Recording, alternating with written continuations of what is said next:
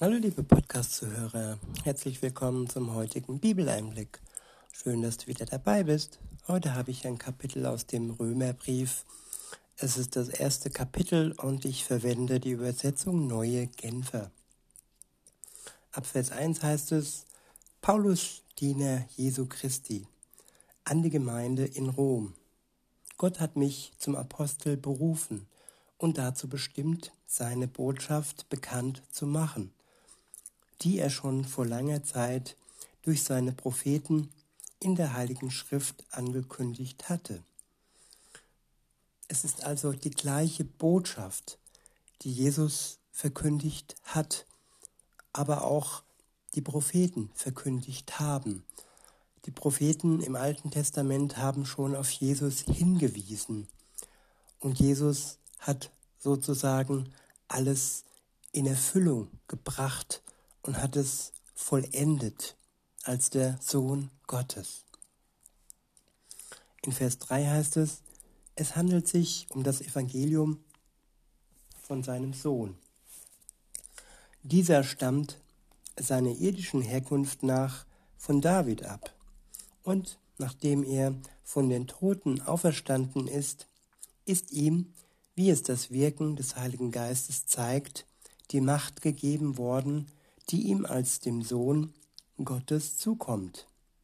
Durch ihn, Jesus Christus, unseren Herrn, hat Gott mich in seiner Gnade zum Apostel für alle Völker gemacht, damit sie das Evangelium annehmen und an Jesus glauben und damit auf diese Weise sein Name geehrt wird.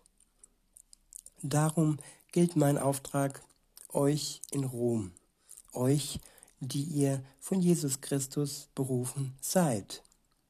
Ihr seid von Gott geliebt, ihr seid berufen und ihr gehört zu seinem heiligen Volk.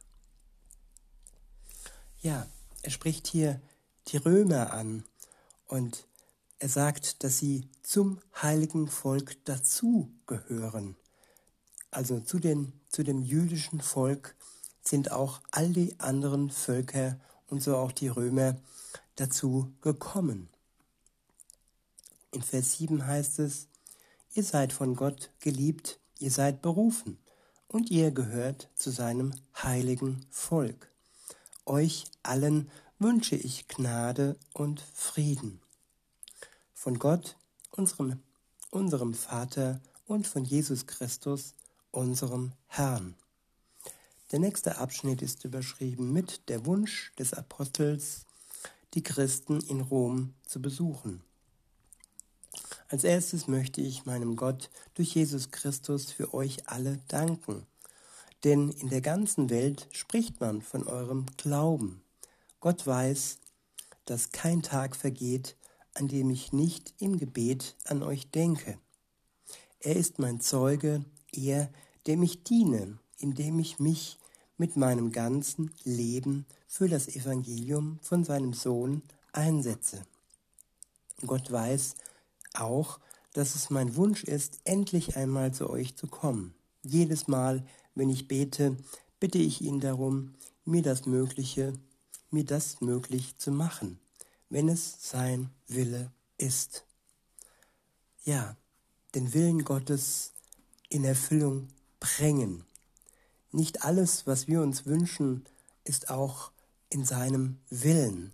Insofern sollten wir nie eine Erwartungshaltung haben, sondern immer als Bittsteller auftreten und ihm wirklich ähm, die Möglichkeit geben, uns zu zeigen, was sein Wille ist für den Moment und was vielleicht später erst dran ist.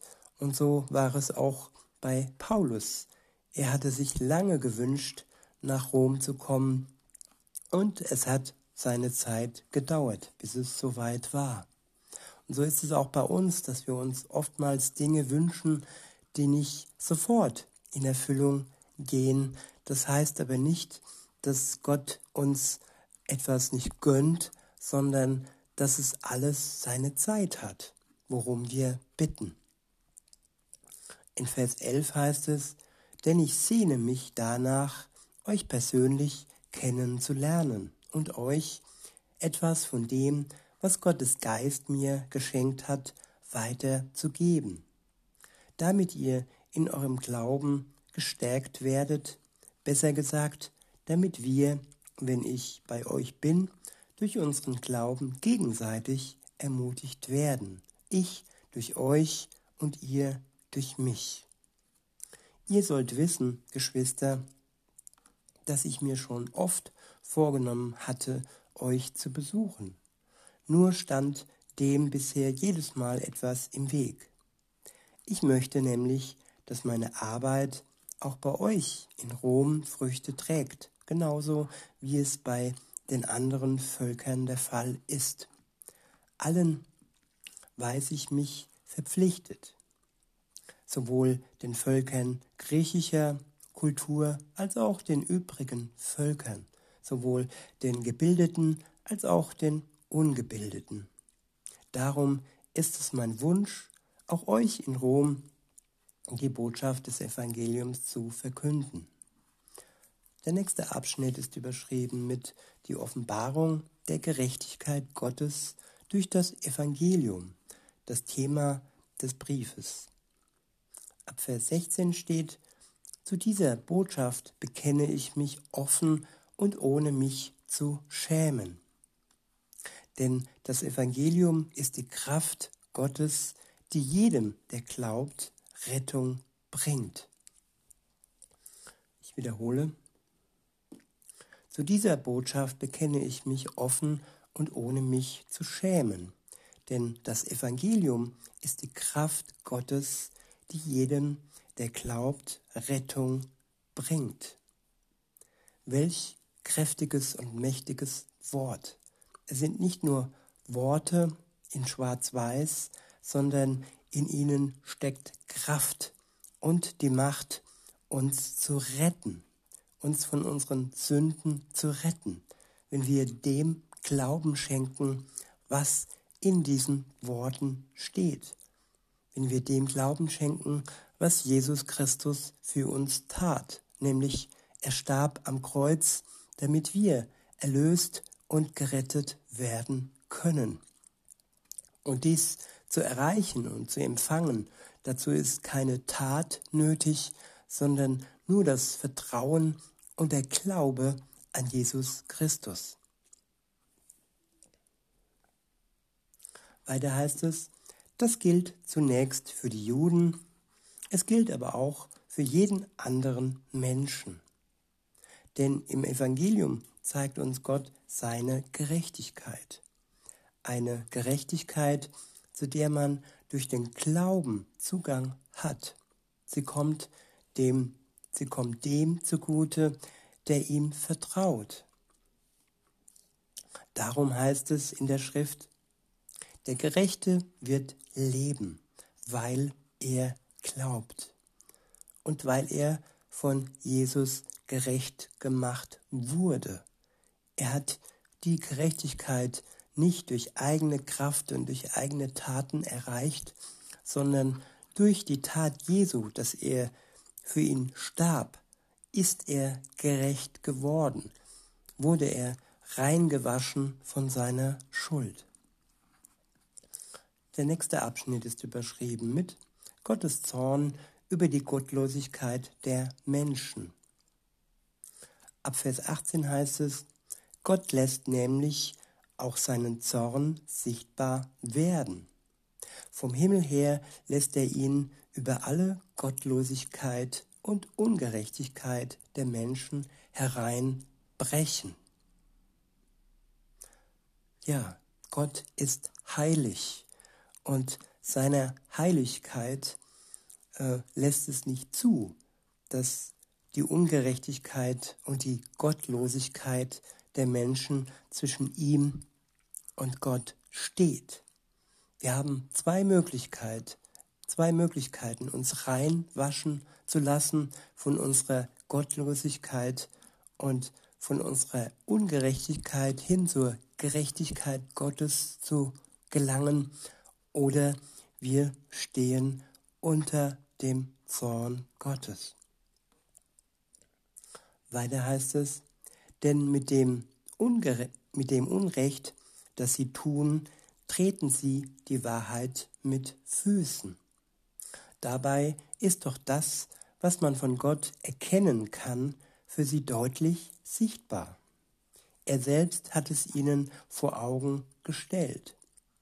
Seit der Erschaffung der Welt sind seine Werke ein sichtbarer Hinweis auf ihn, den, den unsichtbaren Gott, auf seine ewige Macht und seine und sein göttliches Wesen. Ich wiederhole Vers 20. Seit der Erschaffung der Welt sind seine Werke ein sichtbarer Hinweis auf ihn, den unsichtbaren Gott, auf seine ewige Macht und sein göttliches Wesen. Ja, die Schöpfung Gottes ist alleine schon ein, ein Hinweis auf Gottes Macht. Viele Wissenschaftler sind alleine nur durch ihre Forschung der Schöpfung mit allem, was dazu gehört, ähm, zu Gott gelangt, weil ihnen ist klar geworden, dass all dies kein Zufall sein kann, dass hinter all dem ein Schöpfer stehen muss. Allein durch die Forschung und durch die Betrachtung der Schöpfung Gottes. Der nächste Abs äh, weiter geht's. Die Menschen haben also keine Entschuldigung. Denn trotz allem, was sie über Gott wussten, erwiesen sie ihm nicht die Ehre, die ihm zukommt, und blieben ihm den Dank schuldig. Gott schenkte uns unser Leben. Gott schenkte uns alles um uns herum. Und das ist ein großer Grund, ihm zu danken. Wenn man uns etwas schenkt, dann ja, ist es eine gute Erziehung, wenn wir Danke sagen. Und auch Gott, der uns das Leben und alle Schöpfung geschenkt hat. Und vor allem, der uns ja Gerechtigkeit schenken möchte und uns reinwaschen möchte von unserer Schuld.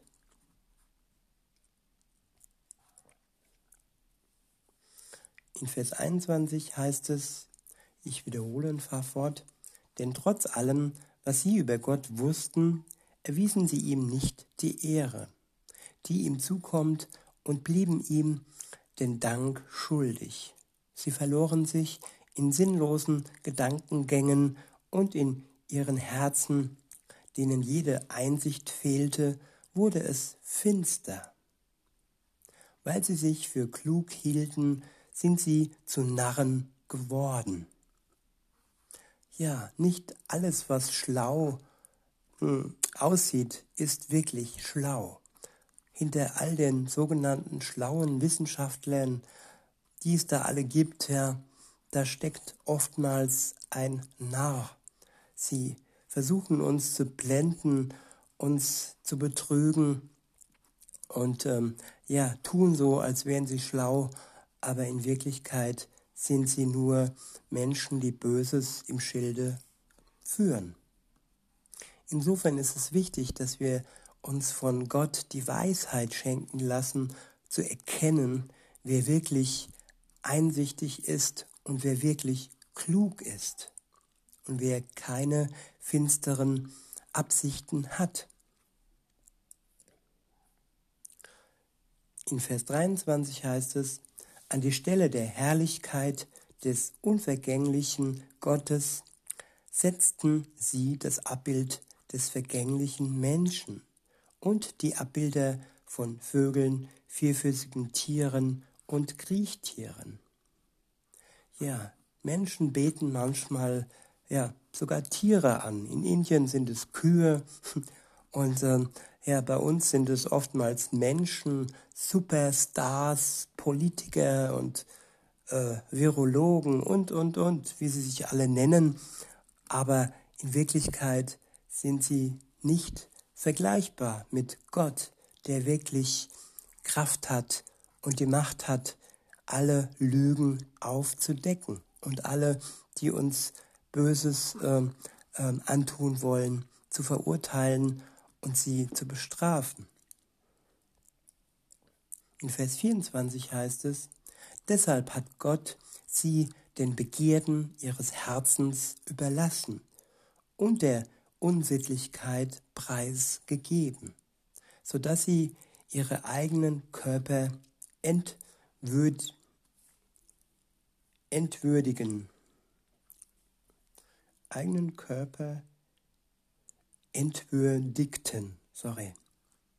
Ja, Gott schenkt uns einen Körper und er ist eigentlich der Tempel des Heiligen Geistes. Dazu ist er geschaffen worden. Und wer diese, dieses Ziel nicht erreicht und wer den Körper entwürdigt, indem er ihn schändet, indem er äh, Substanzen in ihn hineinführen lässt, die ihm schaden, der entwürdigt seinen Körper, um nur ein Beispiel zu nennen.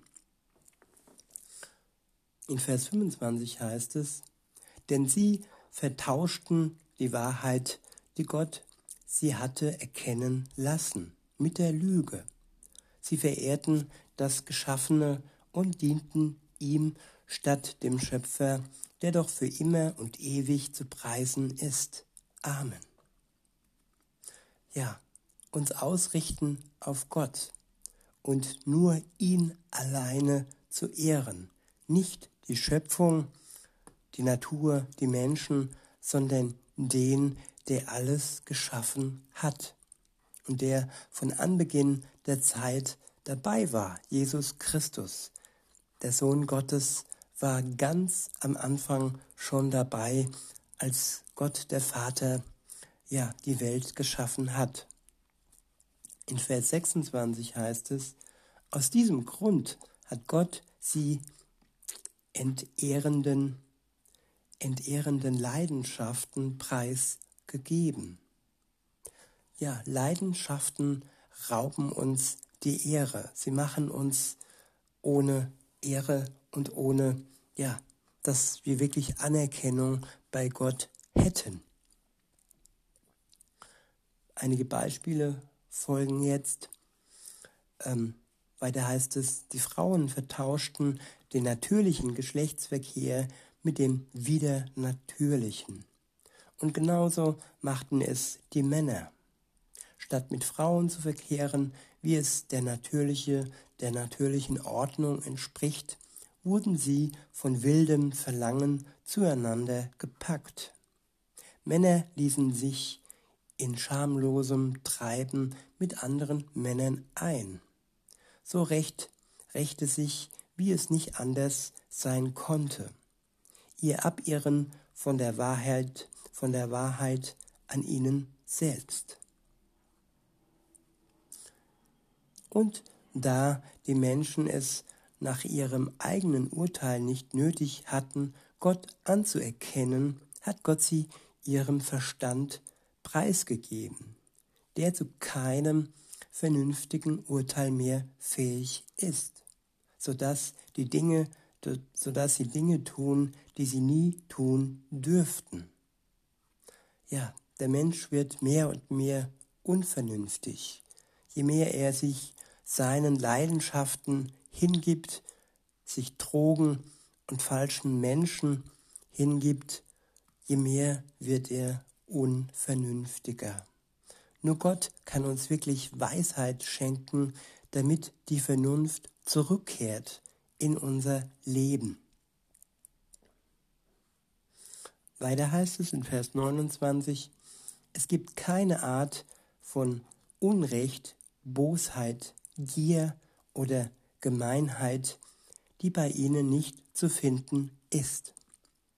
Ihr Leben ist voll von Neid, Mord, Streit, Betrug und Hinterhältigkeit. Sie reden abfällig über ihre Mitmenschen und verleumden sie. Gottesverächter sind sie, gewalttätige, arrogante und großtuerische Menschen. Erfinderisch, wenn es darum geht, Böses zu tun. Sie gehorchen ihren Eltern nicht und sind unbelehrbar, gewissenlos, gefühllos und unbarmherzig. Ja, das sind die Eigenschaften von Menschen, die mit Gott keine Verbindung haben, die von ihren egoistischen, selbstsüchtigen äh, Leidenschaften getrieben werden, die nur imstande sind, Böses zu tun. Und ja, wegen diesen Menschen ist Jesus in die Welt gekommen, um sie zu befreien von ihrem bösen Treiben und um sie reinzuwaschen, um sie zu erlösen. Aber dazu gehört die Erkenntnis der eigenen Schuld, dass man sich selber eingesteht, dass man ja sündig ist. Und wer diese Erkenntnis nicht haben möchte, sich keiner Schuld bewusst ist oder sie ablehnt, der ja hat schlechte Karten bei Gott. In Vers 32 heißt es, und obwohl sie genau wissen, dass die, die so handeln, nach Gottes gerechtem Urteil den Tod verdienen, lassen sie sich nicht von ihrem Tun abbringen. Im Gegenteil, sie finden es sogar noch gut, wenn andere genauso verkehrt handeln wie sie. Ja, wenn du jemand kennst, der so unterwegs ist, dann ja, kannst du diese Person Gott im Gebet bringen, dass er aufwacht. Beispielsweise Paulus, er war ein, ein Verfolger der ersten Christenheit.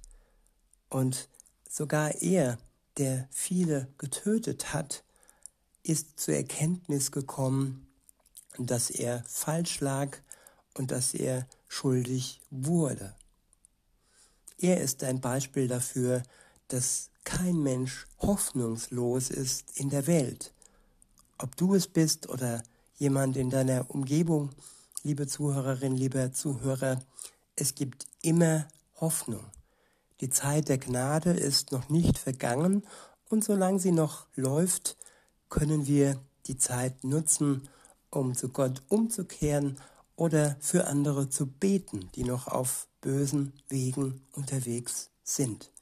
In diesem Sinne wünsche ich euch noch einen schönen Tag und sage bis denne.